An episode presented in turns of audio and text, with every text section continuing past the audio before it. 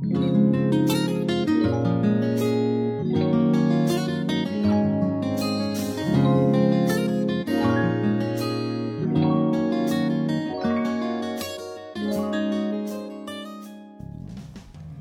大家好，欢迎来到来都来了，我是主播丸子。Hello，大家好，我是 Nicole，哇，你这酒有点上头啊！可以吗？嗯，可以的，还可以吧挺快。对，是挺快的，因为我跟丸子刚刚其实在蕊稿的时候已经聊了有两个多小时，因为我们其实也很久没有见面嘛，嗯然后就互相 catch up 了一些呃这一个月发生的事情，聊着聊着发现哇，原来已经三点了。但是你知道，其实说话是一个很耗气的动作。为了补点气，我们又开了一瓶酒。对嗯，给自己喝酒找理由。对，嗯所以这一个月你干嘛了呢？一个月没有更新。这个月基本上把播客放在了我的生活之外，嗯不仅自己没做，也没有怎么认真的去研究播客。嗯，嗯，然后可能去听了一些歌吧，对，嗯，听了一些歌，看了一些电影，过了一个非常非常悠闲的生活，包括运动啊什么的。嗯，那你跟我这个心路历程还是有点像的，就是我们没有更新，一共是四周。嗯，前两周我是完全把播客从我的生活中拿掉了。嗯我觉得那那两周过得简直是太开心了。报复性生活，你知道吧？对，真嗯的，因为坦白讲，我们开始录节目之后，就每个星期要花大量的时间在这个播客，不管是选题啊，还是说呃考虑这个嘉宾啊，以及内容去怎么去去组呃去组合这个过程，就花很多时间。但是那两周我就觉得，原来 life is so fucking beautiful。我就也不干什么事儿，然后每天就周末就跟朋友出去打打球啊，然后出去吃吃饭，然后买买东西。我觉得那两那两周就是天上海天气又很好嘛，嗯，我说哇，this is life。我过去的一年每周都在干嘛？但是呢，过了那两周之后，我又觉得嗯。好像少了点什么东西，然后又会想念录播课，就是跟你聊天的这个状态。嗯所以这就是为什么你今天进了门之后，我们就报复性的聊天，聊了三个小时才开始录正片。真的是报复性聊天，就报复性休息，报复性聊天。对，这个你说的这个让我很觉得很像高考，或者说大考之前，就大家都很用功在学习，嗯然后完了之后呢，那个暑假就是撕书啊，扔复习资料啊，就然后哎，结果过了两个月之后，嗯，好像那个日子还是挺想念的。哎，你们以前有没有就是考完试撕书从楼上扔下去的那个画面？因为我这种画面，有的有的我只在电影里看过，真的。有，真的但是，因为我不是没有高考嘛，所以我嗯不知道是不是最后有这样的一个是真的撕书的，从上面往下扔。对的，。对的。那那个扫地的阿姨不是每一年高考完了都宛如一场噩梦？我们那个时候小到还没有同理心去照顾到扫地阿姨，哎呦，主要是高三的孩子太苦了。对，真的是挺可怜的。对，反正这一个月就先是过年的一周嘛，过年其实我跟丸子过年都在上海，嗯然后我俩也没有做什么特别的事情，我就是在年三十那一天去我朋友家吃饭了。嗯因为我们都爸妈就不在上海，所以要找一个地方去吃年夜饭嘛。我有两个朋友邀请我去吃火锅，但是我觉得大年三十跟两个人吃火锅，我觉得有一点惨淡。然后后来你最好不要让你这两个朋友听到这句话没事。儿。然后那个我就去找了一个那种大家族，就家里有很多人的那种，然后就看到人家大家族写那个手写的菜单，大户人但家，真的是大户人家，他们、那个、我看到也惊呆了。他们那个菜单从一周前就开始去配，因为他们家的人特别多，就是爷爷奶奶、姥姥姥爷，然后那个菜单就是女，就是等于我朋友的妈妈写的。嗯，就是我怎么作为一个上海菜要怎么去搭配，凉菜是哪些，热菜是哪些，小菜是哪些，然后家里面的老人有一些可能不能吃海鲜，有一些不能吃啊螺，三四个阿姨就是轮着烧这个这个这顿这。真是大户人家。对，我就我也是见识过了上海人的这个过年，就是到底要吃些什么东西嘛。嗯，嗯我那天过得特别有意思。大年三十那天下午，我跟我室友两个人就有一种，哎，这就过年了。嗯嗯嗯，过年不是还在采购吗？在 Costco 对对对，哎，你这都记得。你不是直播了吗？对对对，对那一天特别有意思。完了之后，我们觉得，哎，我们接着干点啥呢？因为很无聊嘛，卫生早就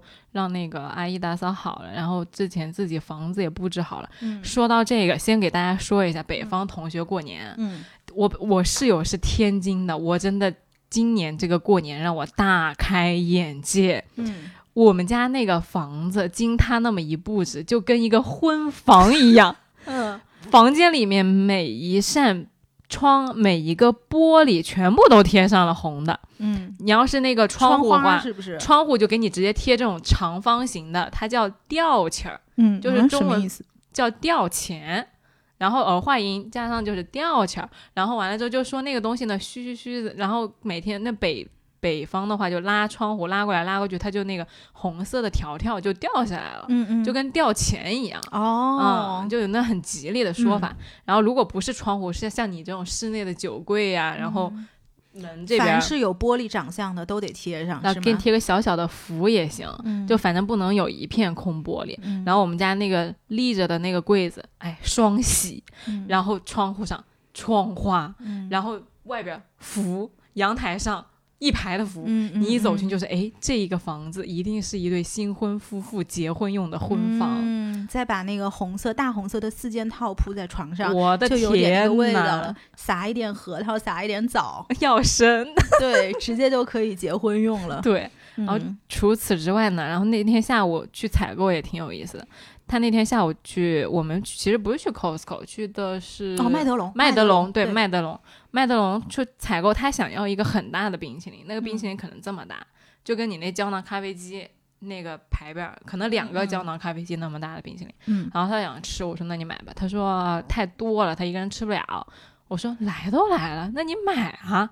然后他就原地就笑场了。我说嗯，但凡什么事情，你只要想到来都来了，你就觉得哎可以做。对嗯对没错。然后我们后来做了也就这么大事儿。对，对我想来都来了，就把那个坨大嗯一个冰淇淋就搬回家了，到现在都没有吃完啊，我还以为他结果迅速吃掉了。真吃不完，太大。嗯，嗯因为我是那种，就有的时候跟别人说点外卖，然后我朋友比如说要点炸鸡，要嗯点那个全家桶，然后我都会说，哎呀，这根本吃不完，我说我不能点，吃下去了这么胖，然后结果你点来，我绝对是吃的最多的，然后就是一最先吃掉的绝对是我，然后我朋友知道我这个特性之后，就跟我说。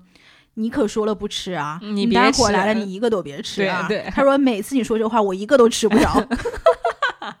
我来家来你家路上不是也是吗？我说要不要点烤鸭？你说哎呀，我早上吃了早饭，你先嗯点吧。嗯然后我就点了。嗯嗯但那个鸭架的确很好吃啊。那没办法。然后我跟你说，朋友们，然后两盒鸭架，那个鸭架我基本上只吃了一块，剩下的一整盒全部都是他吃完的。那你吃了皮呀、就是因为那个包起来那东西，我真的是的确吃不下。但是嗯鸭架是吃味道，你不占肚子嘛。但是真的好吃。嗯，嗯这种就很，就是你知道胖子讨巧的办法有很多种，就这种你少摄入这个淀粉，也是胖子的一种自保的方式。讲到这个胖子，我跟你们 朋友们讲一件我非常心痛的事情，也发生在过年期间。我刚刚跟丸子已经说过一次了。我有一个好朋友是做这个小红书的母婴博主，嗯做的挺好的。他有个 MCN 机构，嗯然后我就不知道这个 MCN，好像他们 MCN 每一阵子都会给他们一个清单，就类似于是这段时间要拍什么视频会有比较好的流量，因为他是一个短视频博主嘛。结果呢，那段时间好死不死有一个话题叫做“三十岁未婚的女性现在过得怎么样 ”。在那段时间，在过年期间是小红书的这个内容流量的爆款。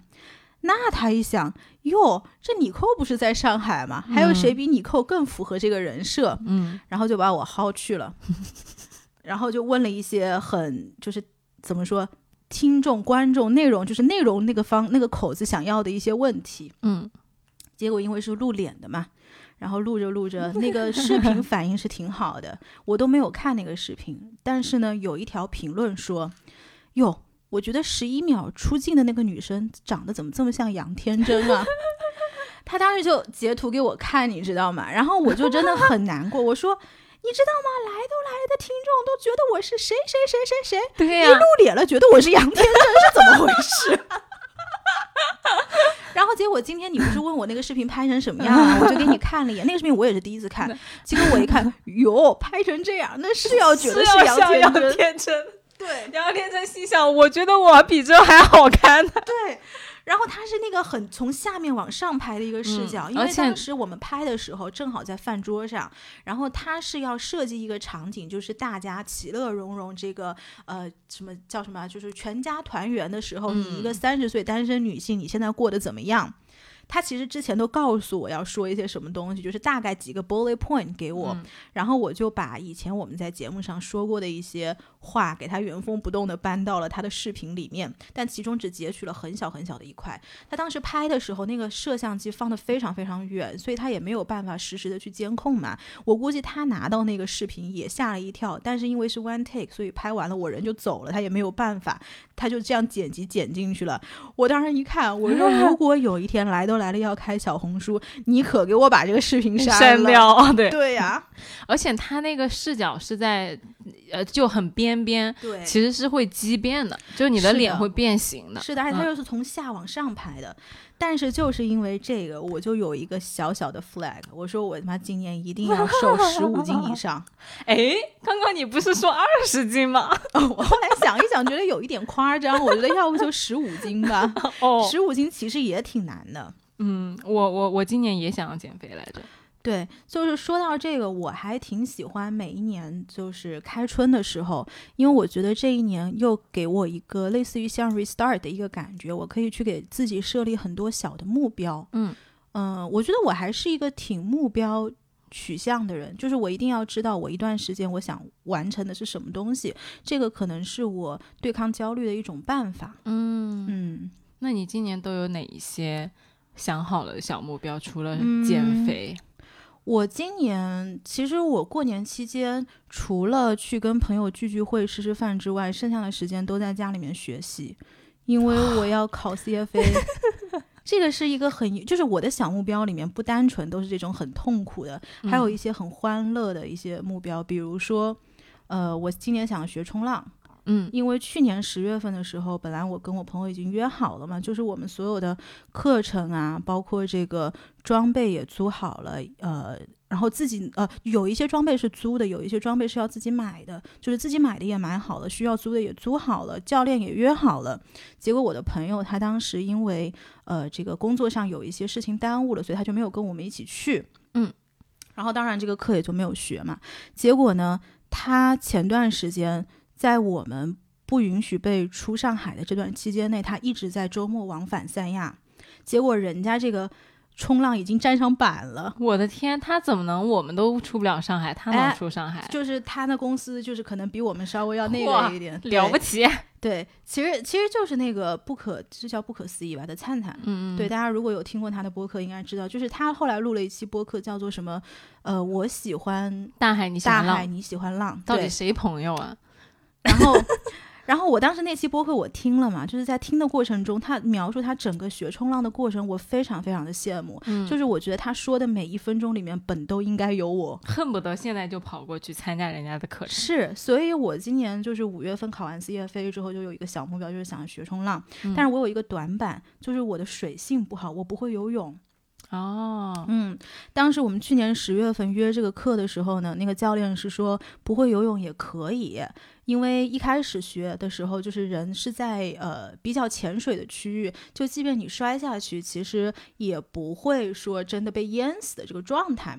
但是后来灿灿实际去上了这个课之后，他就会说，你恐不恐水这件事情，其实对于你能不能上板，还是起到了一个挺决定性的作用的。嗯灿灿的水性非常好，因为他以前还参加什么游泳比赛啊，这种全国级的就全国级别的比赛，所以他水性很好，所以他上板他的核心也很好。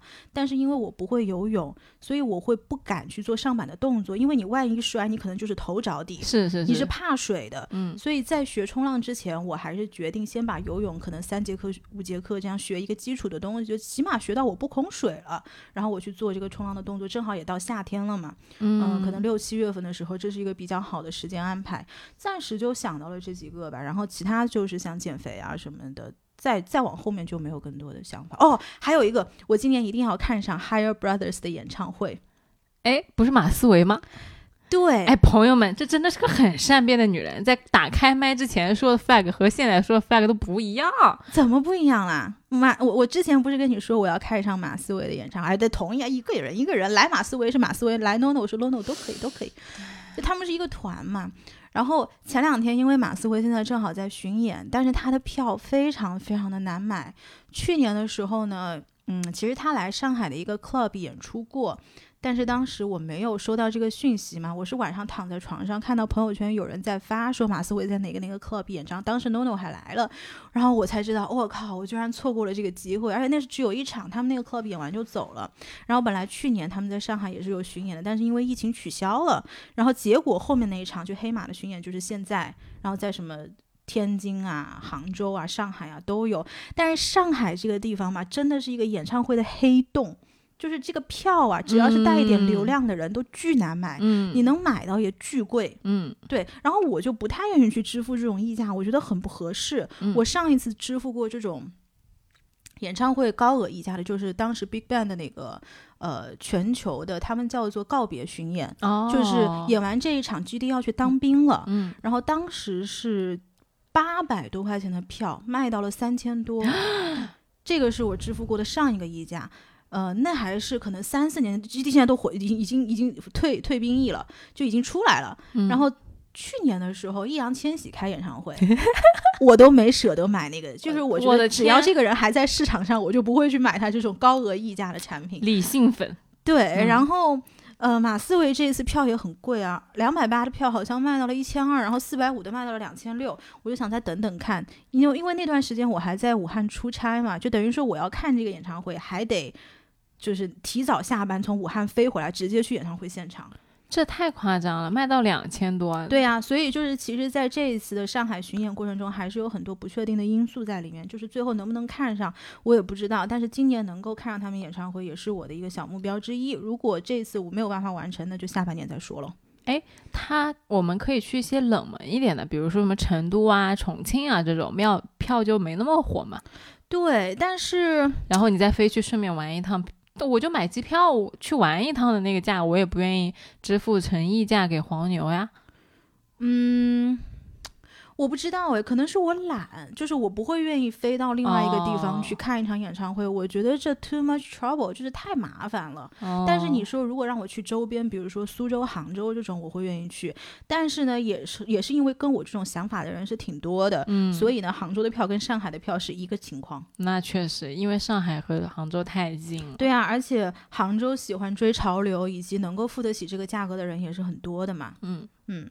喜欢这种还正当红的偶像，其实挺幸福的，因为他的演唱会你都可以看得到。对。对，像我之前喜欢那个 Jason Mars，其实已经火星哥。过，不是那个是那个不是火星哥，Jason Mars 是是 Bruno Mars，对的对的对，Jason Mars 呃什么？I'm Yours 啊，那个还有那个那个什么 Lazy Today I just want to 哎对对对对对对对，就就是他就是他，就已经过气了。嗯嗯嗯，他们现在也出不来呀，他们每天在那儿隔离隔离隔离。他可能去年还是前年来中国开了个演唱会，我当时买了他的票也是一千多块钱，但那个时候已经不溢价了，就是实打实的一千多块钱的票。我其实特别不愿意支付任何溢价的东西。对，有一阵子日本他们不是抵制黄牛嘛，就说。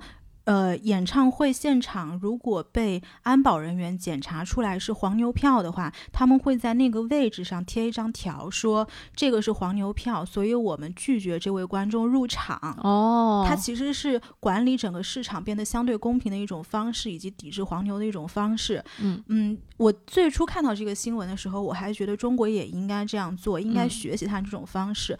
可是真的到我自己碰到我要马思唯的票的时候，我那天一出来，我发现票。售罄了，我赶快把我的手机打开来问问各大黄牛分别是多少钱。然后当我知道很贵的时候，我还跟他说：“我说现在不是两千多嘛，等你降到某个某个价格的时候，就是我心理价位的时候，你跑来跟我说一句。”这其实我还是很依赖黄牛的，因为毕竟黄牛帮我解决了很多不确定的因素。是对，你这种吧。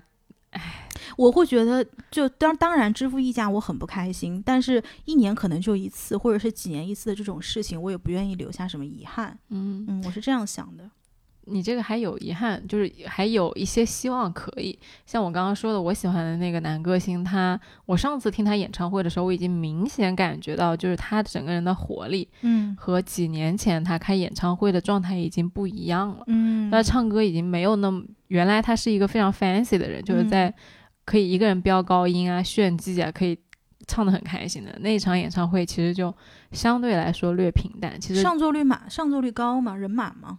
上座率还可以，但是就是会比我期待的低一些，就是嗯没有，其实没有满足我心里的期待，但是我会觉得说，其实有一点点难过的成分在里面，因为觉得啊，我喜欢的人确实是老了，嗯嗯。而且我觉得还有一个，当然我不确定，这只是我的一个观察，就是有一些国外的歌星，他来上海开演唱会，相对来说会做的敷衍一些，嗯，因为这些人。说句心里话，坦白讲，就是因为中国有钱才来中国的，比如说上海卖的这么高的票价嘛。但是你想，上次我看 Big Bang 的那个世界就是告别的那个巡演，其实 GD 他们在就是那次那一次那五个人在上海的那一场演唱会是非常敷衍的，都不是说他表演卖不卖力，是整个态度以及流程就做的让粉丝很不满意。嗯我相信那一天去听演唱会的人全都是溢价票，而且当时他们是在梅奔开的，就是本身梅奔大概是一万八千个人这样的这样的，我也是在梅呃奔听的，这样的容纳率。但是他们世界巡回完了，最后一场是在首尔，首尔那一场办得非常非常的感人热血，就真的是告别，五个人都在那儿抱头痛哭。所以当时就我有一个很好的朋友，她老公也是 Big Bang 的铁粉嘛，她当时就不愿意在上海看，然后直接买了票去首尔看。就可能他们哦核心的粉丝还是有一些就是。就是有一些自己的逻辑还是怎么样，但是这个我都是事后才知道的。就就别说上海跟首尔了，我在香港看过 GD 的个人演唱会，嗯那还是一个台风天。就是我跟你说的，我去那个吃米其林的那一次，去了第二天，嗯我其实是去了 GD 的演唱会，那个尽力程度、敬业程度跟在上海都是不一样的。那你觉得是什么原因导致了他们在上海如此的敷衍呢？这个我就不敢往下说了，往下说就得罪人了。对，嗯，不管怎么说，都是得罪人，嗯，不是得罪哪一边儿的问题。对，反正就是的确是有一个这样的小观察、小现象在里面嘛。那你今年有没有什么想要特别想做的事情呢？嗨，我今年已经就是有一项事情提上日程，就是看嗯病。哦，对，就其实前几天有一件特别有意思的事儿，我呃因为自己身体原因去看病嘛，然后看病的时候呢，挂的是一个老专家号，嗯那老专家看到我啊真的特别有意思，他走上来发现我这身体问题，呃，然后他就问我，他说：“小姑娘，嗯，你什么学校毕业的？嗯然后你什么工作呀？你住在哪里呀？然后说你这个。”哦，原来你是厦门大学毕业的啊！你还是律师，你有文化的啦。那你还住在上海，你又不是住在农村，你怎么就不来看病嘞？哎，我就搞不懂你们这些年轻人了，有病不要看啊，不要治啊！你这个身体到底要不要啊？这是你自己的身体，就开始念我，就开始一直在那念，一直在那念，嗯，我我是看了什么严重的疾病把人家吓到了？念的我根本就不敢说话。我就嗯对对对对对对对，你说的对。嗯嗯 然后就开始就做检查呀什么的，然后做检查完了之后拿报告给他看，又念一遍，说啊，你这个你要好好来看病啊，你知道吧？你这个你你想不想看好？你到底要不要看你这个病？我说我看看看看看。嗯嗯，然后他说啊，那你先去回去吃药，你要什么什么时候来负责？你那个药要按时吃啊，怎么怎么？你看病又不花钱，你说你为什么不来看病啊？别人看病那么困难的条件都要来，你怎么就不来看病？你没有任何的障碍，条件那么好，你都不来，就开始反复又开始念我。嗯然后其实后来被念到，我是有点感动的，因为你在我个人经历的话，我在去年和前年在看病的阶段呢，呃，看过好几种病，比如说嗯身体上长带状疱疹啊，或者说耳鸣啊什么的。大部分医生，我们是一个都得过带状疱疹的电台。对，嗯，呃，大部分医生看到你的情况其实是比较漠然的，对就是对对对。对，因为医生实在是太忙了，他们嗯每天都有好多好多的病人，嗯。但是这个老医生呢，就可能相对热心一点，他就一直在念我，我就觉得很感动，因为在一个人在上海嘛，你有有什么问题呢？领导肯定是不会抓着你去看病的。你如果不跟朋友说呢，朋友也不会去叫你看病，或者说就是会催，但是没有催的这么严格。家人可能也不知道你的情况，对你也不会跟你爹妈说这个事儿。对，所以那老医生呢，我觉得嗯。就是挺有意思，然后后来我室友说，他说你知道吧，你这个两百块钱一个号啊，其实有一部分费用就是你付钱让那个老医生来骂你，这个批评是你自己买的，你必须全部听完。我说你说的对，就是医生，我觉得他其实承担了除了看病救人之外，还有一个很重要的呃角色，可能很多医生因为太累了，他没办法去兼顾到，就是给病人和信心，嗯和就是告诉你你会好的。嗯，我之前去看病的时候，心理疏导的角色，对，情绪安抚的角色。因为你在生病的时候，你是很迷茫和困惑的，就是我这个病到底会不好，我这个病到底有多严重？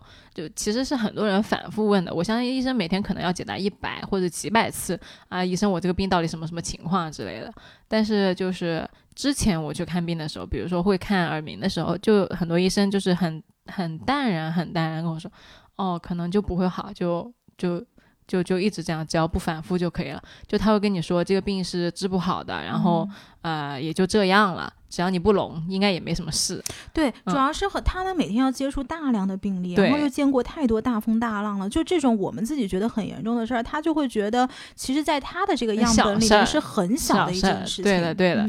这个倒不是说也不。就不是说医生做的不好还是怎么样，这个确实是很理解他们的嘛。但是就我个人体验来说，当你体验到一个就是很认真督促你看病的医生的时候，是非常非常感动的。然后就那个尊敬的感觉油然而生，觉得哇，我真的遇到了一个很好的医生。你且不论就是。这个疗效怎么样啊之类的，他其实，在你心里就立好了一个 flag，他就一直骂我嘛，就说你怎么不来看病？我说我之前去看过，然后医生跟我说这个东西看不好的，然后他就跟我说，他就很生气，他说谁跟你讲看不好的？这个明明就是可以看好的，你不吃药怎么会好呢？就一直在那讲，然后就嗯，我说你说的对，然后接着回来后来想一下，就确实很感动，一还挺负责任的，因为你想他们每天要接触多少人？以前我陪我一个。朋友，他是手上长了一个叫脂肪瘤，就是在手臂这个位置，但是那个脂肪瘤长到后面已经就是大到不行了，就是你连衣服穿上你都能看到那个拱起来的高度。后来他就要去做手术，要把它切掉嘛。但是呢，因为他怕留下疤，所以他去就上海九院找了我们另外一个同学是整形科医生，当时我就陪这个朋友一起去的。因为他想用那个缝双眼皮的那个线去缝合这个伤口，这样最后就不会留下那个疤痕嘛。然后结果我跟他去找我们那个同学，就发现医院的这个医生真的每天到底要在面对在过什么样的生活？尤其是这种一线城市，你像九院的整形是很有名的，这种有名的医，我就是。不停的有人进来，还有人送他东西，当然他没有收啦。就是有人他提着这个东西上来找你，就是拜托你，因为整形这个事情不是说什么真的病，是希望变美。嗯，那这个东西完全就是医生的审美观，以及我在做这个时候大概的仔细程度是在什么地方。然后每个病人就是进来可能五分钟十分钟，然后马上又轮到下一个。当时我们去的时候是十一点半，本来想说，因为大家都同同学嘛，就一起吃个饭，然后大概聊一聊这这个后面的手术他会怎么帮我们去做。那这样我朋友可能心里也会有一点底嘛。结果根本人家就没有时间吃饭，最后是我跟我朋友去餐厅吃饭，帮他打包了东西，再给他拿上去，他扒了两口就。到三十几楼帮我朋友去做手术了，他们根本没有休息的时候，是非常非常辛苦。所以，当你跟我讲到说你这个医生愿意跟你说这么多，甚至是你这个完全是人文关怀了，这个都不是什么医学上的东西。对对，就至少我觉得他摆出一个姿态是你可以信任他，他是打心底里希望你好，希望来帮助你的这个姿态。对的，其实给病人来说是一个很大的定心丸。嗯嗯，这个说一个现实的问题啊，就是因为我挂的是特需的那个专家门诊。两百块钱一个号，就可能如果你不是什么特别的病，也不会一个号就两百块钱。对于就普通的小毛病来说，所以就是可能因为这个原因，那个老医生他接的病人就比较少，嗯嗯，就我去的那一层没有什么人的，然后其他层的人就是有时候多到你路都没办法很直接的往前走那样。嗯嗯嗯，对，因为特需每天限号的号是非常非常少的，就是我在一段时间内其实都是看，就是我刚刚回国的一段时间都是一直看特需的，因为当时还有一个。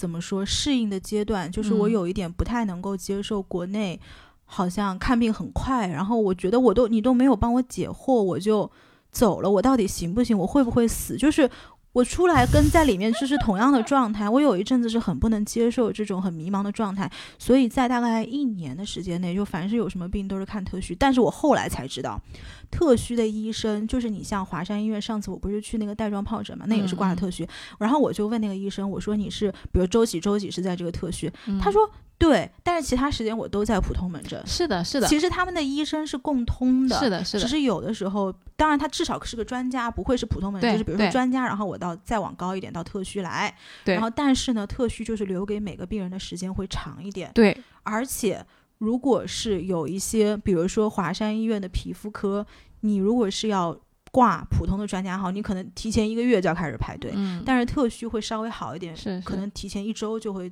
或者几天几天你就能够，排上队，只不过是要多花点钱。所以我觉得，如果真的对一些比较着急的这个病症来说，可能特需也是一个方式。之嗯前也是有一个，就是跟我们私交的老中医也是这样跟我说的，就是他说，呃，你下次来就不用挂我这个特需门诊，我上午在特需，下午在哎普通门诊，我一开始以为特 需医生就是特需医生，根本不是。不是的，对，对，就单他只是就是有几天在特需是真的，嗯。嗯，但是嗯在特需的环境会好很多，你也不用一直等等很久，对，就是他会聊天，跟你更耐心一点。对对对对对，嗯是的，所以就是想绕回来跟大家说到，呃，在你没有碰到一个这，因为碰到这种好医生的，呃，几率不高。对你也不能一直。哎呦，我们这讲起来对中国的医疗条件好悲观啊，医那疗环境。中国医疗资源紧张是一个很现实的事情，对，所以就是说，在你没有遇到一个别人、其他人在一直督促你、关心和紧张你的身体的时候，你一定要、一定要、一定要照顾好你自己的身体。嗯，因为我自己从小的原因呢，我们家就有一个不看病的传统。嗯其实这个习惯呢不太好，就我们家属于那种只要不是让你原地昏倒那种，就小病人人都能过。但其实这样呢是不太好的，有一些病是要早发现、早解决的。对的，我之前那个神经性耳鸣可能拖了得有一两个月才去看，结果那个医生说，他说神经性耳鸣最佳治疗时间是两周内。啊，，对的，哦，就是两周内你是比较容易降下来的，两周之后能不能降下来是很紧张很难说的。所以跟大家说，如果有个头疼脑热啊，有条件真的要去医院。哎，但是我觉得有的时候不是有没有条件，是有的人他就是不喜欢看病。我们家有三个，我我们家从上到下的女性是三种人。嗯我妈妈是特别不爱看病的，嗯，他也是可能跟你外婆那种跟我，外婆一样，就是我不倒下，我绝对不会去医院的那种。我只要不原地昏厥，我还能站。但是我觉得他的心态是什么？就是他不愿意去面对自己生病这件事情。哦就这件事情让他觉得很恐惧，哦就好像我在考一个试，然后我到医院去，我就知道我到底得了多少分。哦那如果是八十分还好，如果是二十分呢？喂，如果是二十分，不是更应该看病了吗？对呀，但我也是这么跟他说啊，但是他就紧张，他会得二十分，所以很多事情就是能拖就拖，就是我晚一点知道我是二十分，好像我头两天就好过一点，他是这种心啊态。然后我外婆呢，又是另外一个极端，她是那种有一点点小事情就特别特别紧张，就会觉得自己第二天就要死了的那种心态。是因为老人家年纪大了。但是她一直就是从小到大，她都就我在我很小的时候，外婆就是这个人的性格，她就是这个样子的。对，然后前段时间呢，我外婆好像是因为心脏什么不舒服吧，然后就非要去装一个那个叫什么心心脏起搏器，对，嗯要去装那个东西。但那个东西其实是一个小的微创手术，嗯然后呢，她就到医院去。然后医生就跟他说：“他说你这个东西没有必要去装这个这个起搏器。然后他说，其实这个早搏老年人是很正常的。我外婆早年其实也是医生，她当然是知道这个道理，然后她不的，她摁的那个，她摁的那个医生的头，非得给她做个这个微创手术，然后又跑到医院去 住院或者什么样，然后结果那天我问我妈，我说我外婆现在好了吗？然后她说，一做完手术出来，心脏就恢复正常了。你外婆是属于那种我她自己很紧张，然后嗯就一直自己吓自己，就自导自演，导了一出大戏，可能最后也没有他导的这么严重。我不要你觉得我没病，我要哎我觉得。哎嗯哎，所以这个手术可能对于老年人来说，本来也是一种心灵上的这个抚慰的这个作用在里面的。然后我呢，就是处于他们两个居中，嗯就是如果我有一点什么不舒服，我也会去看医生。但是我的这个心态就是会觉得，我一旦踏进了医院，我就是在往一个变好的方向走了。嗯我一直是这个心态，所以我妈其实很长一段时间不能够理解，说为什么你这么喜欢去医院。哦，我说那医生不是帮你解决问题的吗？他其实也赞同，但是他就是心理上扭不他就。觉得，对他就是不愿意去接受他最后这个考卷得到的是什么样的分数。哦，那我在吃药的时候跟你状态是一样的。对，我在吃药的时候会很开心，我会觉得说，哎，哎我也爱吃药。我我吃药嗯就是在一点一点的变好，对对对对就很心安的感觉。对，包括有一阵子我很迷恋那种保健品，不是以前 方口出过，就是大概在我想想五年前左右，有那种方口那种一小袋一小袋，然后三十日的那种各种什么明目的蓝莓，哦然后卡路里控制的左旋肉碱，然后加速新陈代谢的维生素 B、美白的维生素 C，然后增强抵抗力的维 A，还有什么专门对三十岁女性的复合维生素。我每天往那儿一排，你看我家不是还有那个什么饭前吃的，嗯对，然后往每天往那儿一排，我只要从左吃到右吃过去，我就觉得自己可能好的不得了。我的天呐！但是其实我现在想想，我觉得这也是一种病态。真的，所以你看这两年我好像也稍微 peaceful 了一点，但是我像这种什么运动之前的的。补剂还是有的，还有那个叫什么月见草油，哎，其实月见草油我会很推荐，就是那个粉色盖子的那个东西，嗯，其实很推荐女性在经期前几天吃一点，嗯。因为它会帮你缓解你经就是来月经之前的那种焦虑，就是女生都会有一些荷尔蒙，包括有一些什么虚稍微有一点虚的那个状态，嗯。它会帮你缓解一点。然后如果你有痛经的现象的话，吃月见草油也会稍微有一点舒缓作用。这个是以前我在美国的时候一个医生他推荐的，但是这个啊东西呢，肯定也是每个人因人而异的。因为你像之前我跟就刚刚说那个灿灿也跟他说过，但是他可能是因为有一些别的什么原因，他就不能吃这个东西，所以可能大家还是要依照自己的这个情况来做一个斟酌。就以上不构成医嘱，对。仅供参考，投资决策前自行做出因为我。推荐到一半，心里这个 disclaimer 已经出来了，想想不能再往下说了。对，不要截取一段听。嗯对对对对，做充分的风险揭示嗯和免责声明。没错我天，嗯，这两个从业者怎么回事？是不是很专业？是专业专业。就说了这么长看病的事儿呢，就是嗯、呃希望大家能够好好的对待自己的身体。嗯对，哎，而且我觉得你是不是可以跟大家说说你那个保险的事儿？我觉得那也是一个嗯挺值得拿出来讲的东西。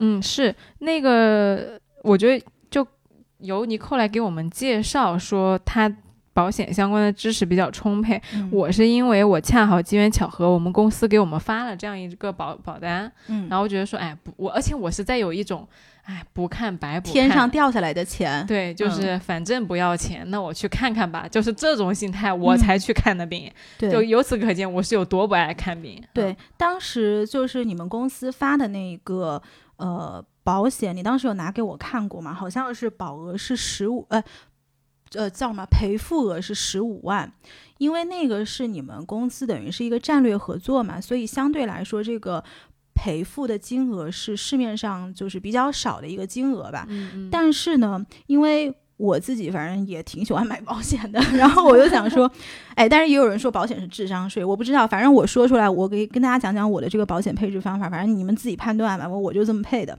呃，就是市面上这个保险其实分几种，一个像我们公司买的这种，比如公司的社保啊、医保啊，这个是最基础的一个保险嘛。嗯然后还有的话就是，呃，我自己会配的一个是高端医疗险，嗯还有一个是重疾险，这两个东西我是会买的。但其实高端医疗险也分两种，一个是门诊，一个是门诊加住院。这两个东西呢，呃，它的价格是不一样的，门诊加住院的高端医疗险是价格更贵的。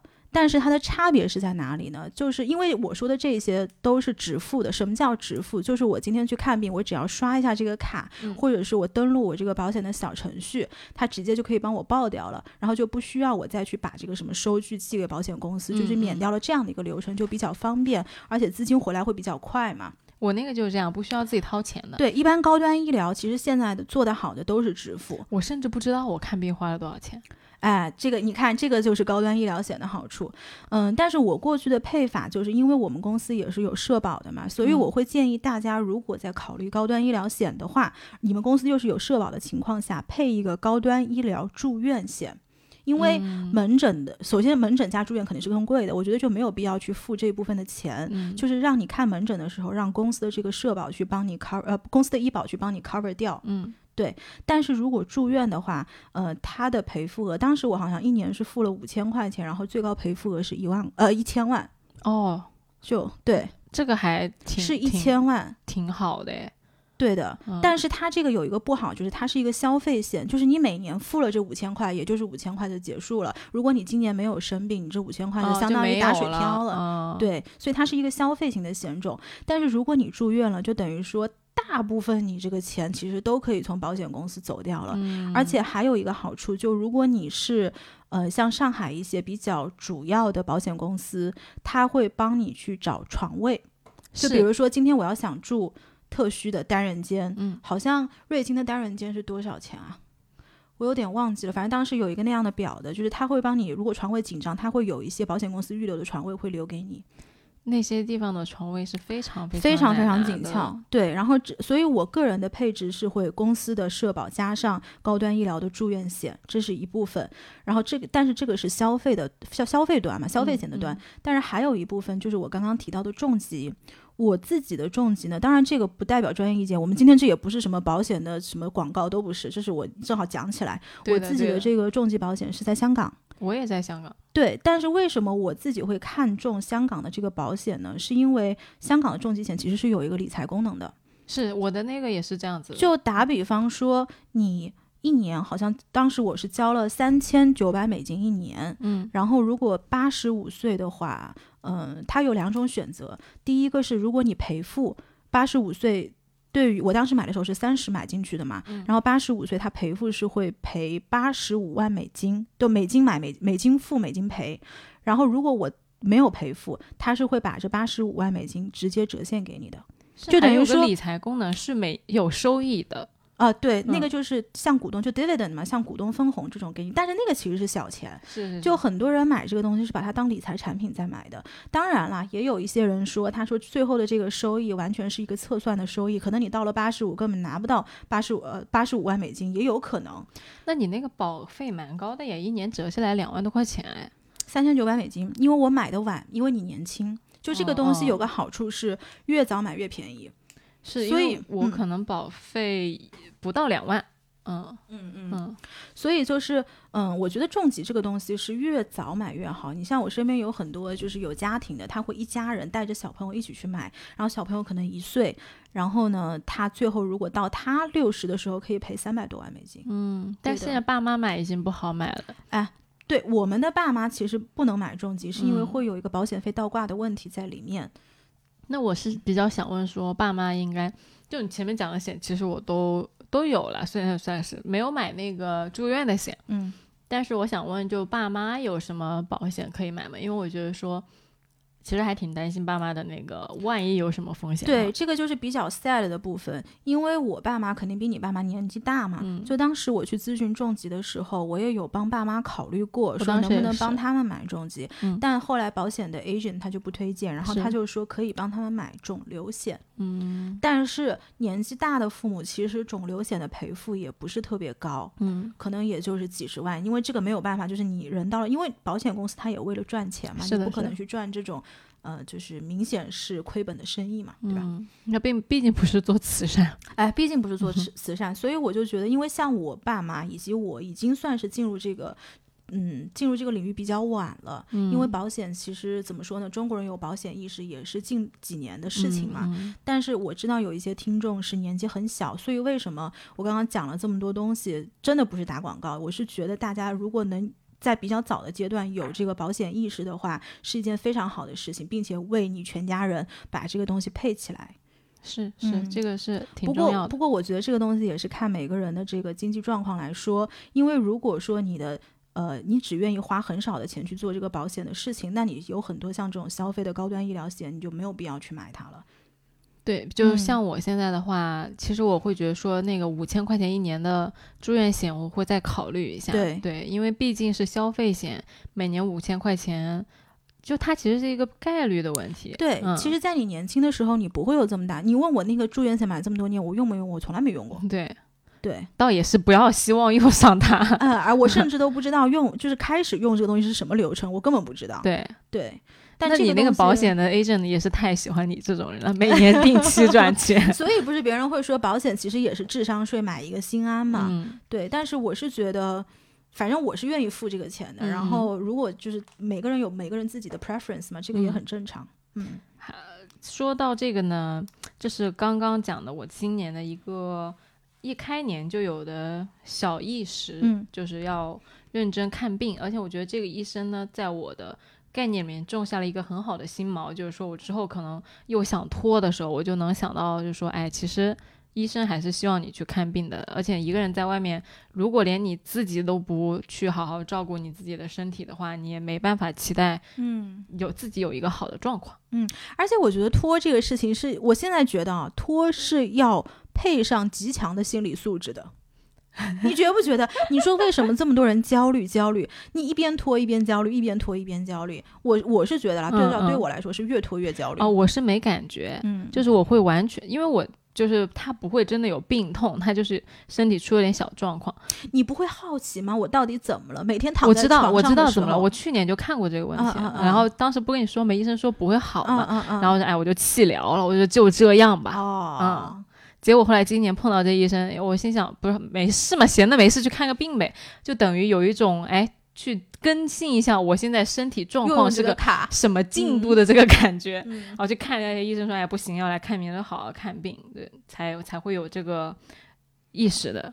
嗯，之前可能就会更淡薄一点，所以我是我是从我自己的角度出发，可能有一些人啊跟我一样，就是属于那种呃，只要不让你觉得很难受，你就会觉得这是件小事儿，没关系。就我们家的概念一直就是，哎呀，那什么感个冒没关系，发个烧什么没关系，我连感冒药都不吃的。我哦，那我不行，我一定要吃哎，药。我感冒都不吃药的，就是拖个几天它就会好的。哦，因为我外婆的理论就是 吃药会导致你就是有抗体，哎，对对对，老年人都是对这样的对对对对对对，然后就不吃了。然后他这个言传身教到我这儿，我也是这样的，因为我年轻嘛，我不吃药嗯确实好的也、对也嗯快，所以就习惯了。嗯所以是想跟大家提这个醒，就是说不要这个习惯惯性不要太大，因为一旦工作之后不好好照顾自己身体，损耗是很大的。嗯嗯，但其实还有一种人，他不愿意看病，就尤其是工作的人，是觉得这个事情他不好请假。哎，我还有一个嗯，这个 concern 就是这个，就我会觉得说我去看病了，就是你有一种老在请病假，有一种负负罪感，对。对对对对对，而且你会给老板一种你身体不太好，不能扛大事的感觉。嗯。嗯，就有什么事情好像不太能就是交交给你，因为职场上多多少少对女孩子是，不管你是出于保护的角度，还是出于就是呃偏见的角度，都会有一种我不想让你太辛苦的感觉，或者说觉得哎女生那绝对是偏见的角度，那绝对不是保护的角度。就其实保护也是一种偏见了。嗯嗯但是就是可能有些人出于好心的偏见，有些人是就不太好心的偏见。但不管怎么样，他们会考虑到说，哎，交给你，你到底能不能办成这件事情？嗯，所以我以前不爱看病，还有一个原因就是我会觉得说，耽误了我在老板面前的形象。嗯是。我倒不会觉得说这个形象有什么大差别，我主要是就不知道为什么每次请假就是负罪，但是我的负罪不是你说的这种什么形象不好，对，但就觉得我会不会，比如说我，因为以前我在 team 上，就是在项目期中间我还生过病，就当时我们去香港做项目嘛，然后那个时间也特别的紧张，然后每每天的 workload 就是有这么多，我当时是真的不行了，就是爬都爬不起来，然后我也不想请假，但是我的那个立场是，我觉得我们的 work 如果有这么多，今天我请假了，那就是别人要帮我做事啊，是这种负罪感。你你你让我想起中国一句老话，叫做“轻伤不下火线，重伤不进医院”。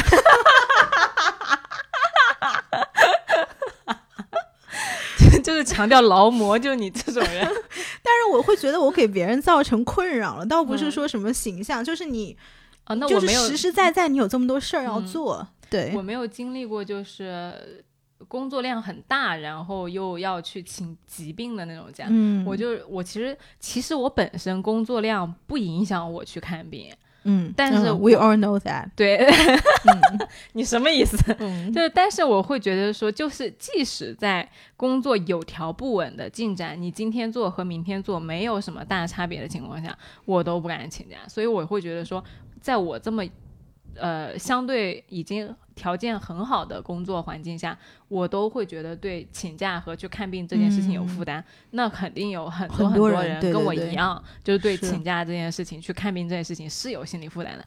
但是我跟你们说，那都是自己的，就是自己放不过自己。什么事情都没有你的身体重要。我经常跟我的同事讲，我说：“哎呀，某某那个谁谁谁，我们叫。”朋关系好一点，我们会叫某某哥。嗯，就我们说，哎呀，超哥呀，你不要再超哥，你怎么举上了超哥的例子？我们真的有个超哥啊！对，嗯嗯，我超哥，你不要加班了。我说工作是自己的了，是啊，不，工作是老板的，身体是自己的。你要辛苦坏了，老板又不会心疼，你赶紧下班回去。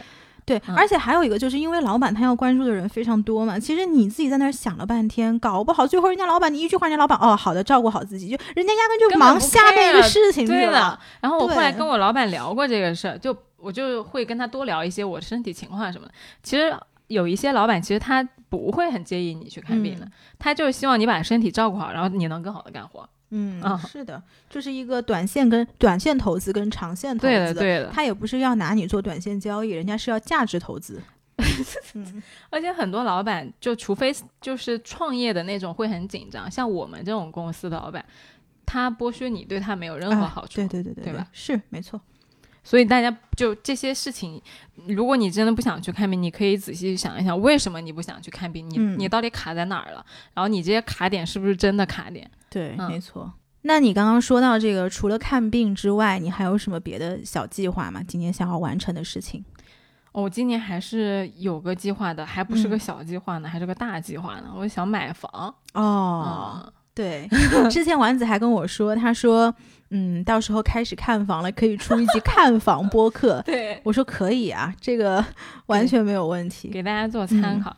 但其实也希望大家给我一点参考，因为在这件事情上面完全没有任何的经验。嗯，甚至之前没有想过买房，以前不想买房是因为觉得，哎呀，自己辛辛苦苦赚那么多钱，全部投给上海的房地产就好亏啊。嗯嗯，那是什么让你在今年有这样的转变呢？嗯，可能。我觉得原来有那种想法呢，一方面是因为潜意识里面会觉得说自己赚不到那么多钱，我觉得上海房子太贵了，对，你动辄就几千万、几千万，太贵了。然后呢，另外一方面就是觉得没有到那个想要买房的那个感觉，就是你不还没有老到那个程度，就你不需要一个房，你觉得租的房子挺好的，对。但我今年有一个老到了那个程度，明显。变化 就是感觉自己年纪大 了，这个不是说每天在伤春悲秋的时候自己年纪大了，是真的从身体和那个感觉上面，一个是很想有一个自己的家，嗯，就想有一个属于自己的房子的那种感觉来了。原来我是没有的，我不是说那种嗯，到异地打拼想要在。异地有一个自己的家，我甚至就是年纪到了，想有一个自己的家。然后还有一个就是，呃，经过了几年的工作吧，可能就是有点小钱了，然后就会相信可以买得起房。对，相信这个是一个你可以努力得来的东西。对，就是原来嗯会觉得、啊，就刚毕业的时候会觉得我操，我才不要在上海买房呢，这么贵。对，然后现在觉得嗯，好像够一够也能够上，嗯嗯，就就可以买了。对你你开始看了吗？房子？我还现在还停留在 A P P 看的阶段，然后因为之前跟你说我想买新房嘛，嗯，然后我看了一下，现在新房其实没什么楼盘好买，，没有地了，上海。对的对的，嗯就是我有一个很明显的感觉，因为我身边有一个同事在买房，两年前他就他就有这个打算，他刚刚拿到上海户口的时候，他就跟我们同 team 的同事，所以经常一起出差会聊嘛。这两年房价涨的，他两年前在看就是。呃，新静安老闸北的房，嗯，然后两年后，他现在哦摇 已经哦摇到青浦去了，越看越远，越看越远。所以你可见的这个房价的上涨之厉害，所以我觉得就是看房这个事情，尤其是在上海，我觉得没有完全能够达到你标准的房子。嗯就一定是要在某一个地方你要有所牺牲的，因为毕竟我们不是说全上海想要买什么房子就能买什么房子的状态嘛。嗯、反正就看到一个差不多的下手就行了，我是这么觉得的。而且因为现在上海摇号特别厉害，有的时候你看上的房子，最后可能你不一定能摇到，这也都不好说。你像我当时几年前啊。买前滩，然后当时去摇前滩的房子。前滩现在不是在上海很著名吗？这么多人都拿去挂学区什么的。当时我参加的一个摇后，当时卖的是多少钱？八点七五万。嗯其实，在上海房价不算高的，但是那嗯个时候前滩也的确不成体系，是当时前滩开的第一个楼盘，呃，四百多套，嗯我是摇出来两千六百号。哦一共是三千多个人参与摇号。哦，然后后来我还摇过一个，嗯，反正也就是都根本就摇不着。然后现在当时八点七五万的房子，现在是十五万，几年过去了，所以，嗯，就这个东西吧，真的是看到房子就要趁趁早上车。是是是，嗯这个呃哎，但是我刚好好奇一个问题啊，就是如果说要买个房子，嗯，怎么能够接受买到青浦去呢？你开始看，等你开始看了，我们来录这期播客的时候，你自己就可以解答这个问题了。就是我可以说，嗯如果我买不到新房，或者说新房在青浦，我觉得我甚至就买二手房，或者说买一个稍微近一点的房子。那你在条件上你就要 settle 很多，这个就是每个人的 preference。因为我那个同事他也是一定要房子本身条件好，哦，那如果你预算有限的情况下，你肯定是买的远了。但是如果你可以这房子自己的条件稍微要降低一点的话，那你近一点是有可能的。哦，我突然想到一嗯个笑话，就是我们前阵子可能年前吧，一群呃跟我年纪相仿的小伙伴一起坐嗯那聊天，不是聊买房的事情嘛。嗯其中一个有一个女孩子，她家里条件挺好的，然后他自己买的房子呢也条件非常非常优越。然后我们就开始聊，我不是没有买房嘛，还有另外一个女孩没有买房，然后他就另外就几个人，四个人，嗯然后有一个男生就说说现在房叭叭叭说一堆，然后说到个啥，他就说现在几百万啊什么什么的。然后那女孩本来在吃饭，突然她就说啊几百万，现在有几百万还有房子可以买吗？然后我当时就我对，的确是这个样子的呀。就有一种哇好魔幻的感觉。对呀、就是几百万，现在根本都已经是哎，确实，因为那个女生家里面条件比较好嘛，我当时想的是，其实还是有很多人买的是几百万的房子，甚至是几百万对呃普通的工薪阶层来说钱。是非常大的负，可能可能是很大的负担了都。嗯嗯，但是对于他来说，他觉得他眼眼界上根本就没有一千万以下的房子，所以我当时就是吃饭的时候有一种非常魔幻的感觉。嗯，前两天我跟我一个朋友在吃饭，哎呀，我都不确定这个能不能说，反正你待会儿看着剪吧。嗯，他是这样的，就是我们以前是同学，然后当时我跟他吃完这个饭，我就觉得现在的这个差异就是有钱的越有钱，然后穷的越穷。嗯她在跟我讲一个什么事儿呢？她就说她老公，嗯，以前是做那种就是发电的这种项目的，然后最近跟她老板搞了一个私募，她老板可能打通了证券公司里面的一些关系，然后就专门去投那些要 pre IPO 的东西，所以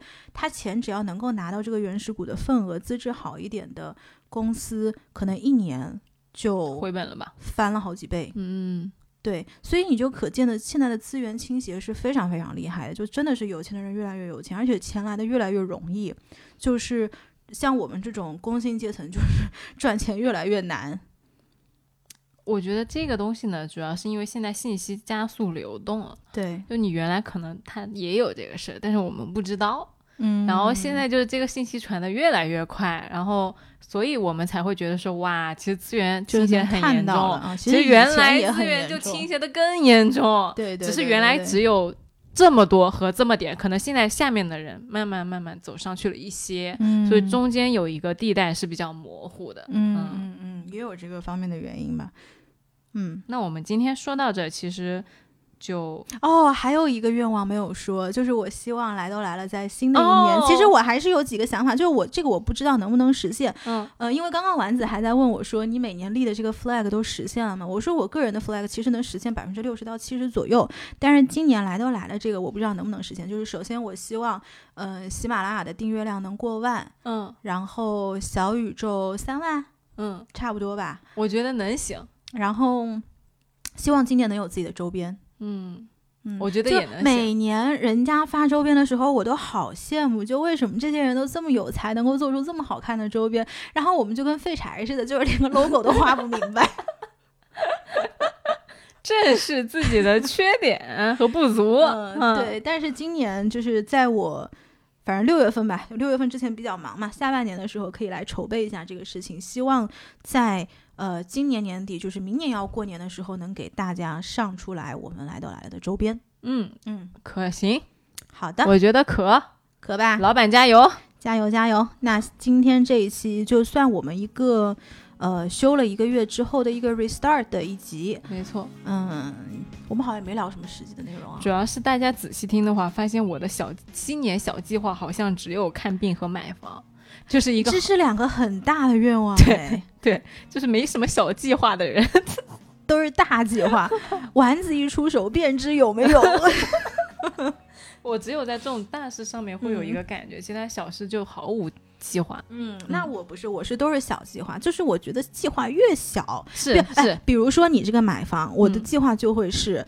呃，现在是三月份，四月份我一定要看到多少套房，五月份我一定知道我买哪个区域，嗯然后我的预算能够拿出多少，我要知道我摇号的这个筹备的金额，你这些都不知道吧？就是其实你不是想摇号你就能摇的。嗯现在有一些上海的这个楼盘是你要参与摇号，你一定要有八百万以上的冻结的现金。嗯，我妈听到这一定会给你鼓掌的，这就是别人家的孩子，你知道吧？